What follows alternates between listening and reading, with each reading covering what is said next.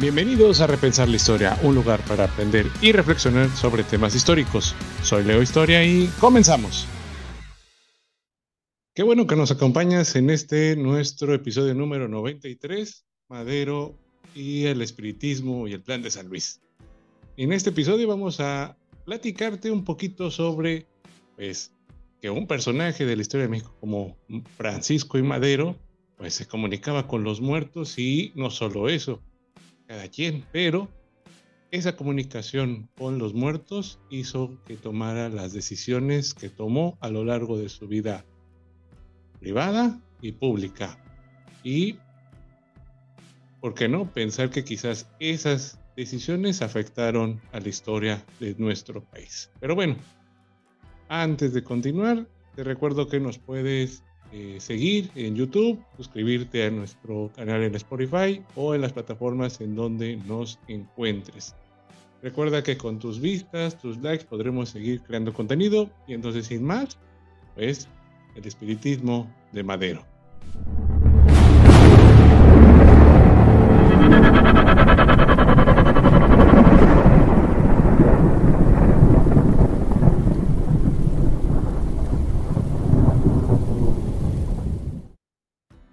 Durante el efímero gobierno de Francisco Madero, si ustedes recuerdan, él fue presidente de 1911 1913, dos añitos. En uno de los ataques más encarnizados de la prensa tuvo su génesis en la fe con el que el presidente abrazaba la doctrina espírita. Injustamente varios capitalinos calificaban a Madero como un loco que se comunicaba con los muertos.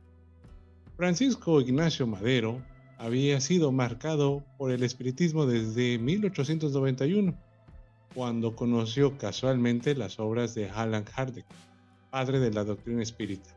Al despuntar el siglo XX, establecido en San Pedro de las Colinas, en Coahuila, Madero inició formalmente su profesión de la fe hacia el espiritismo. Regresaba de París dispuesto a poner en práctica una facultad que le había sido revelada en los círculos espíritas parisinos la medium escribiente. Y aquí recuerden que hay muchas series en donde podemos ver esta práctica espiritista.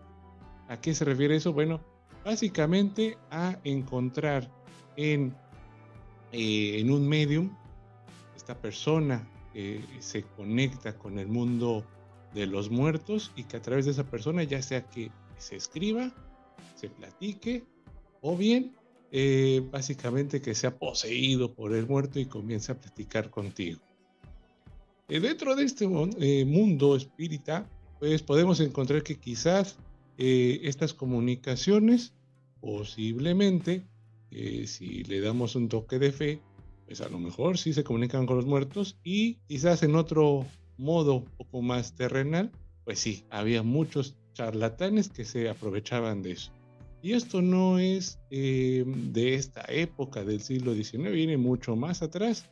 Eh, durante la época virreinal, muchos eh, legajos de la Santa Inquisición hablan sobre esto, de que personas se comunicaban con los ángeles, con el mismo demonio, o con Dios, o con algún santo, y a partir de ahí, pues defraudaban a la gente diciéndoles que podían ver el futuro y les pagaban cierta cantidad de dinero.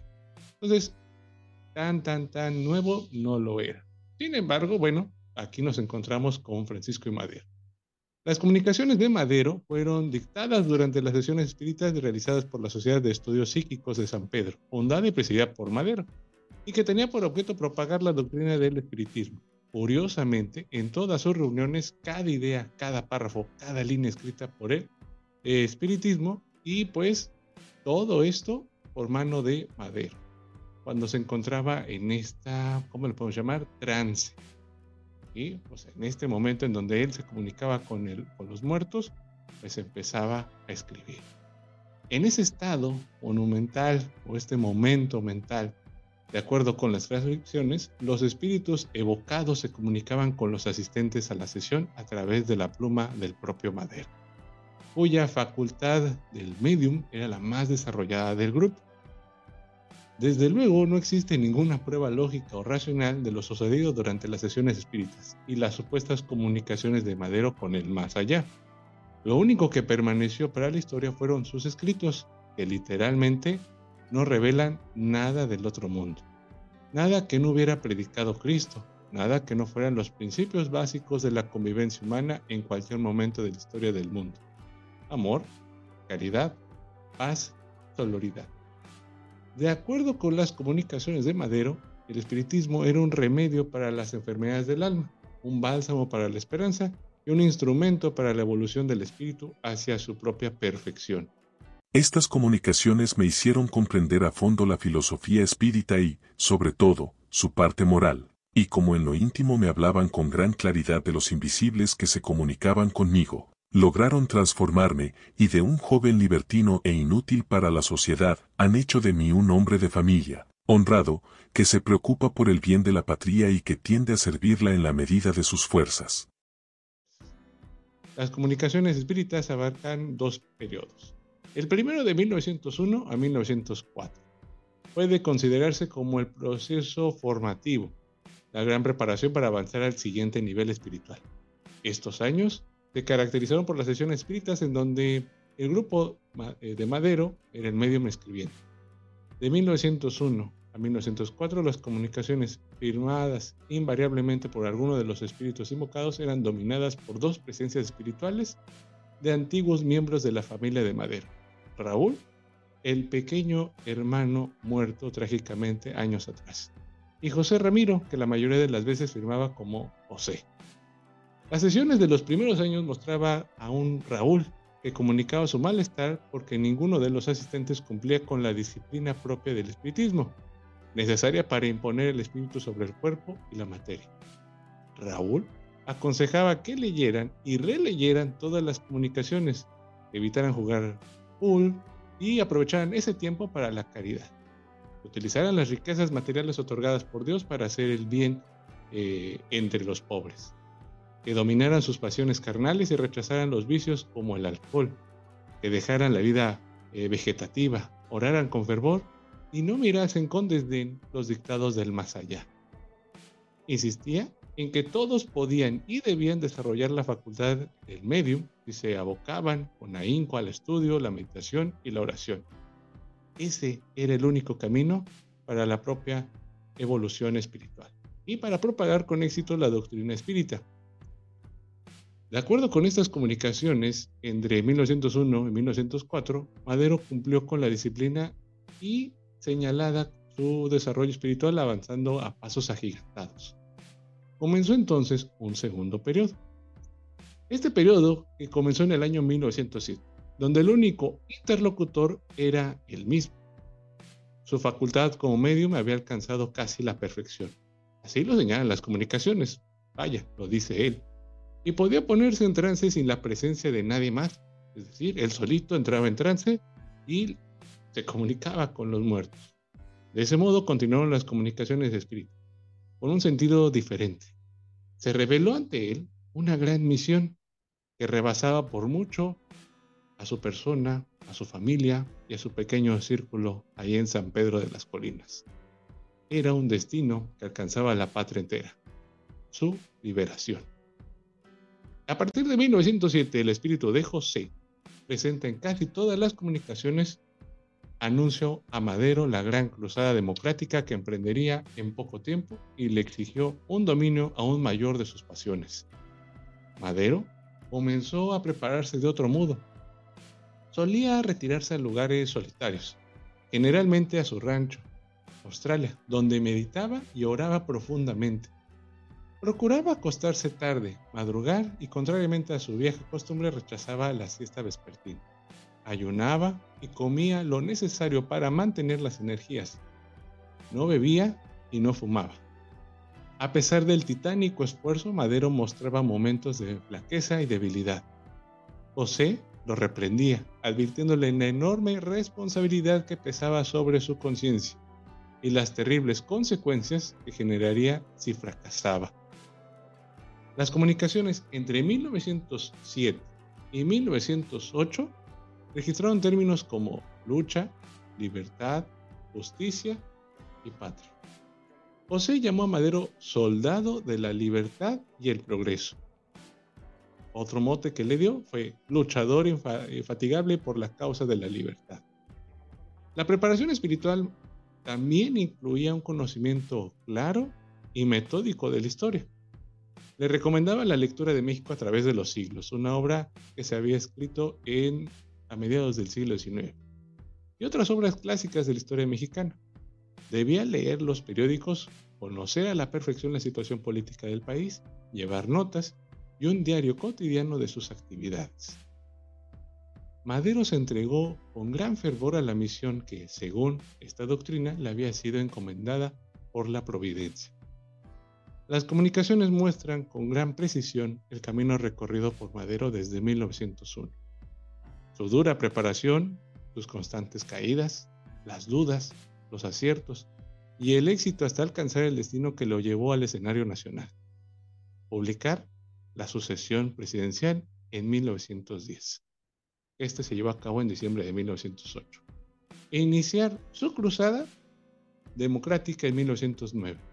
Ambos acontecimientos serían parte fundamental de las comunicaciones y eventos que transformarían la historia de México. Para bien o para mal, para los creyentes en la vida después de la muerte, para los escépticos, los ateos, para los detractores incluso para sus defensores, el espiritismo de Francisco y Madero no debe ni debía verse como una charlatanería o una excentricidad. Fue una religión en cierto modo cívica que marcó el rumbo de todos los actos de su vida, pública y privada.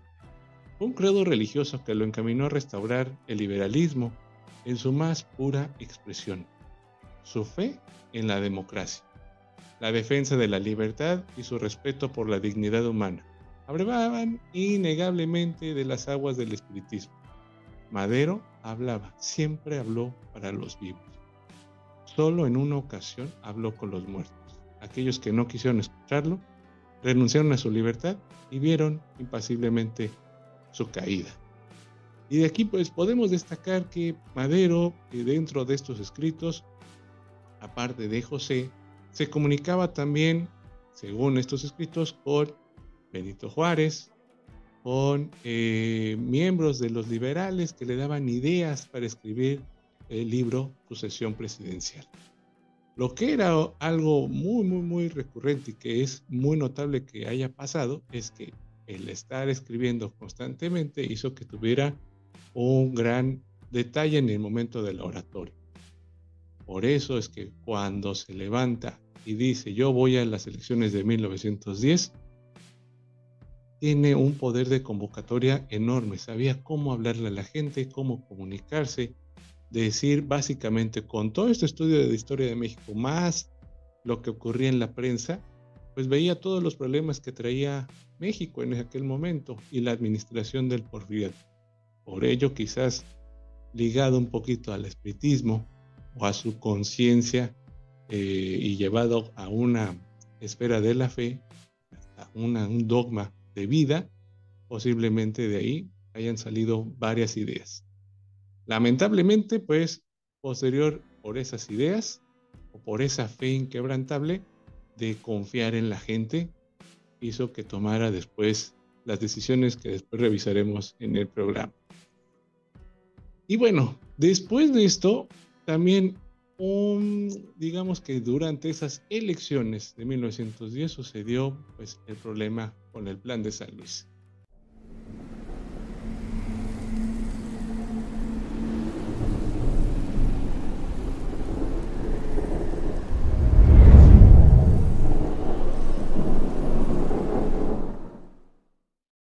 Con ciudadanos, no vaciléis pues un momento, tomad las armas, arrojad del poder a los usurpadores, recobrad vuestros derechos de hombre libres y recordad que nuestros antepasados nos legaron una herencia de gloria que no podemos mancillar. Sed como ellos fueron, invencibles en la guerra, magnánimos en la victoria, sufragio efectivo, no reelección, San Luis Potosí, octubre 5 de 1910, Francisco y Madero. La madrugada del 6 de octubre de 1910, tres hombres caminaban apresurados por la calzada de Guadalupe, avenida paralela a las vías de la estación del tren de San Luis Potosí. Uno de estos hombres, vestido en traje de mecánico, con pañuelo rojo al cuello y un sombrero de paja, era Francisco y Madero, quien secretamente abordaría un tren que lo llevaría a la libertad en San Antonio, Texas. A principios de 1910, Madero salió de la capital mexicana para emprender su última gira de propaganda, en la primera gira electoral de la historia política mexicana. ¿Sí?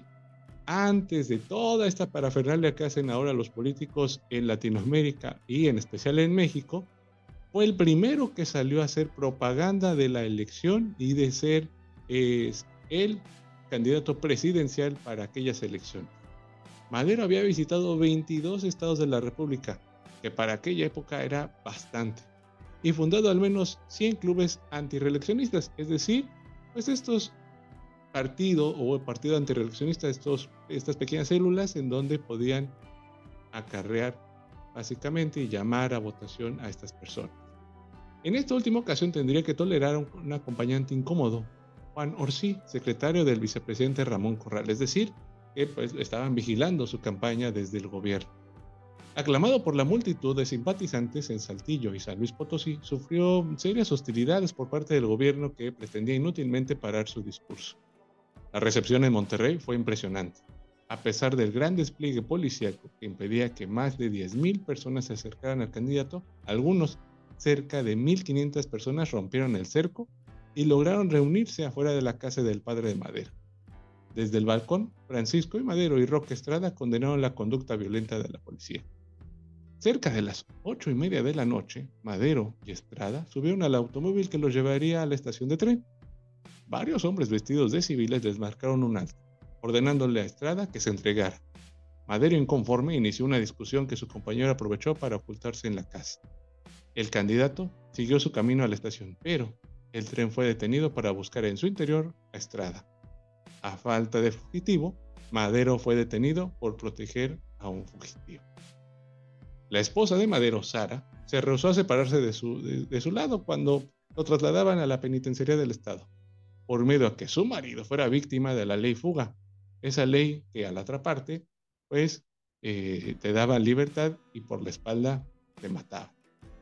Al día siguiente, Roque Estrada decidió entregarse con la esperanza de obtener así la libertad de Madero, pero los cargos imputados iban en aumento. Sedición, fomentar la rebelión e insultar a las autoridades. El testigo de los cargos, ¿quién creen que haya sido? Bueno, sí, Juan Orsí, el achichincle de Ramón Corral. Madero sabía que debía tomar algún provecho de la situación.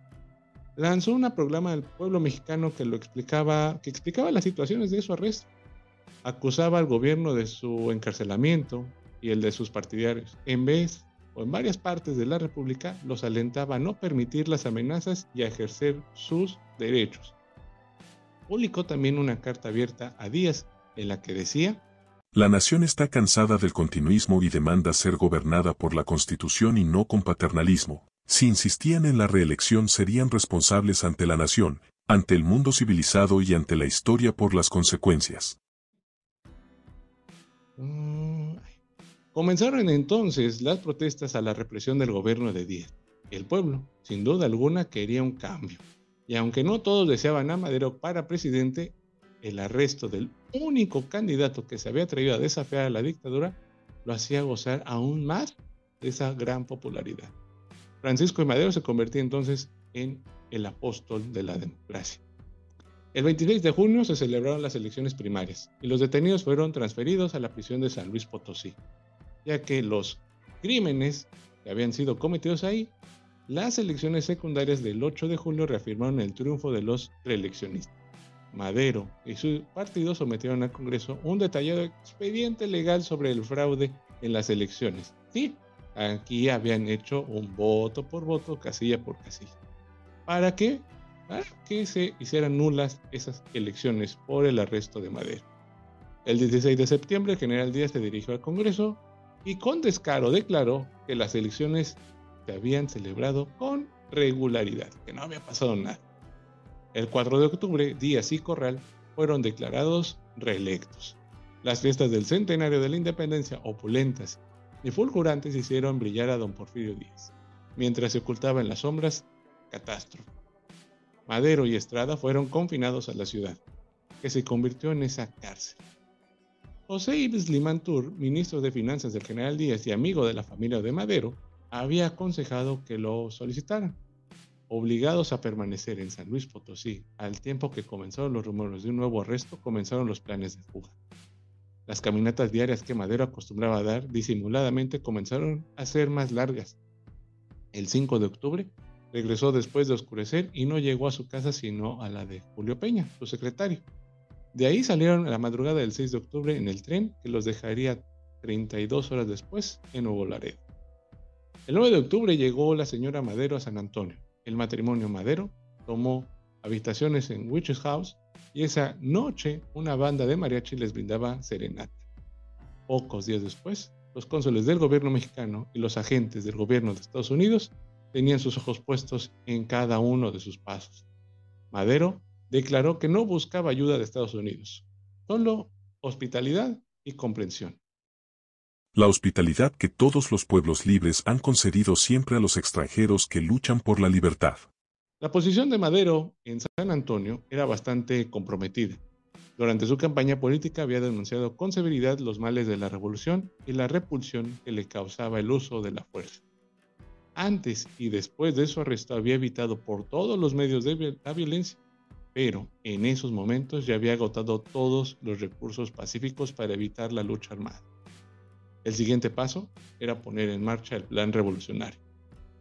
Proclamado públicamente como presidente de la Junta Revolucionaria encargada de dirigir la revolución, Madero publicó el Plan de San Luis, fechado el 5 de octubre por ser el último día que estuvo en dicha ciudad y para evitar repercusiones internacionales.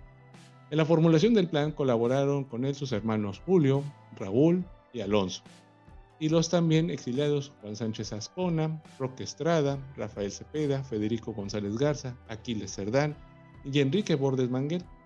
En el plan de San Luis Madero expone todos los argumentos necesarios para justificar el inevitable movimiento armado, seguida de una relación de los acontecimientos políticos provocados por Díaz.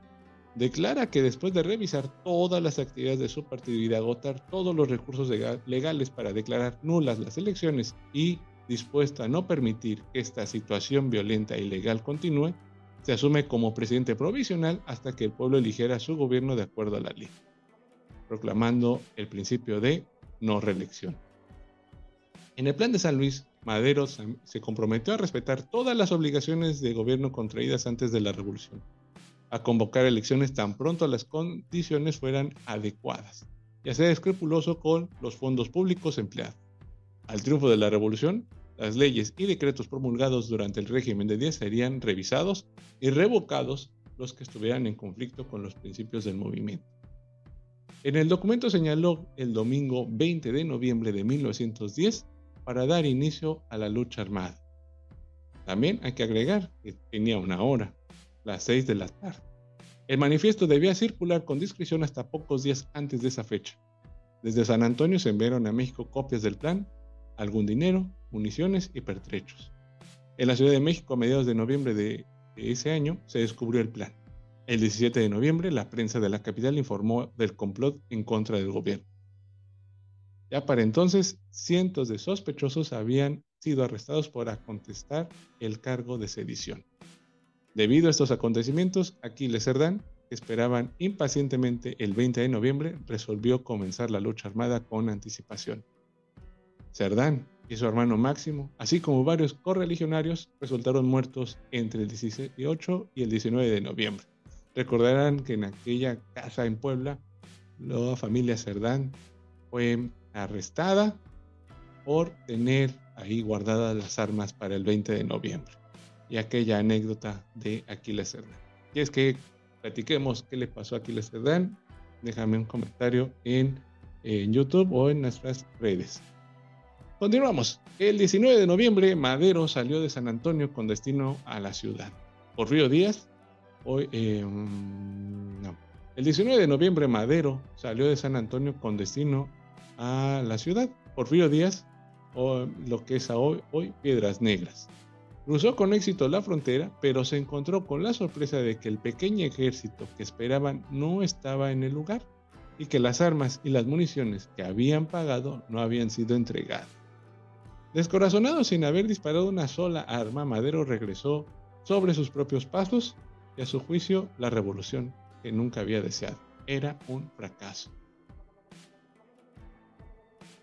Pero bien, todo esto sí tuvo un final.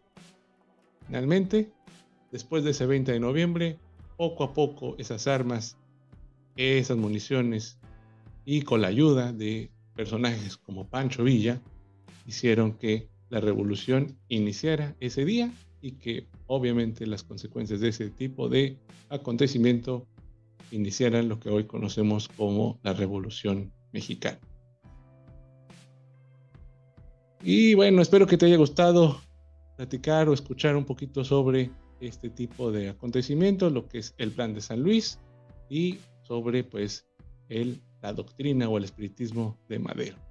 Coméntame qué es lo que más te gustó del programa y pues nos estamos viendo en otro episodio más. Recuerda, siempre se puede aprender algo del pasado, de la historia y nos vemos en otro episodio.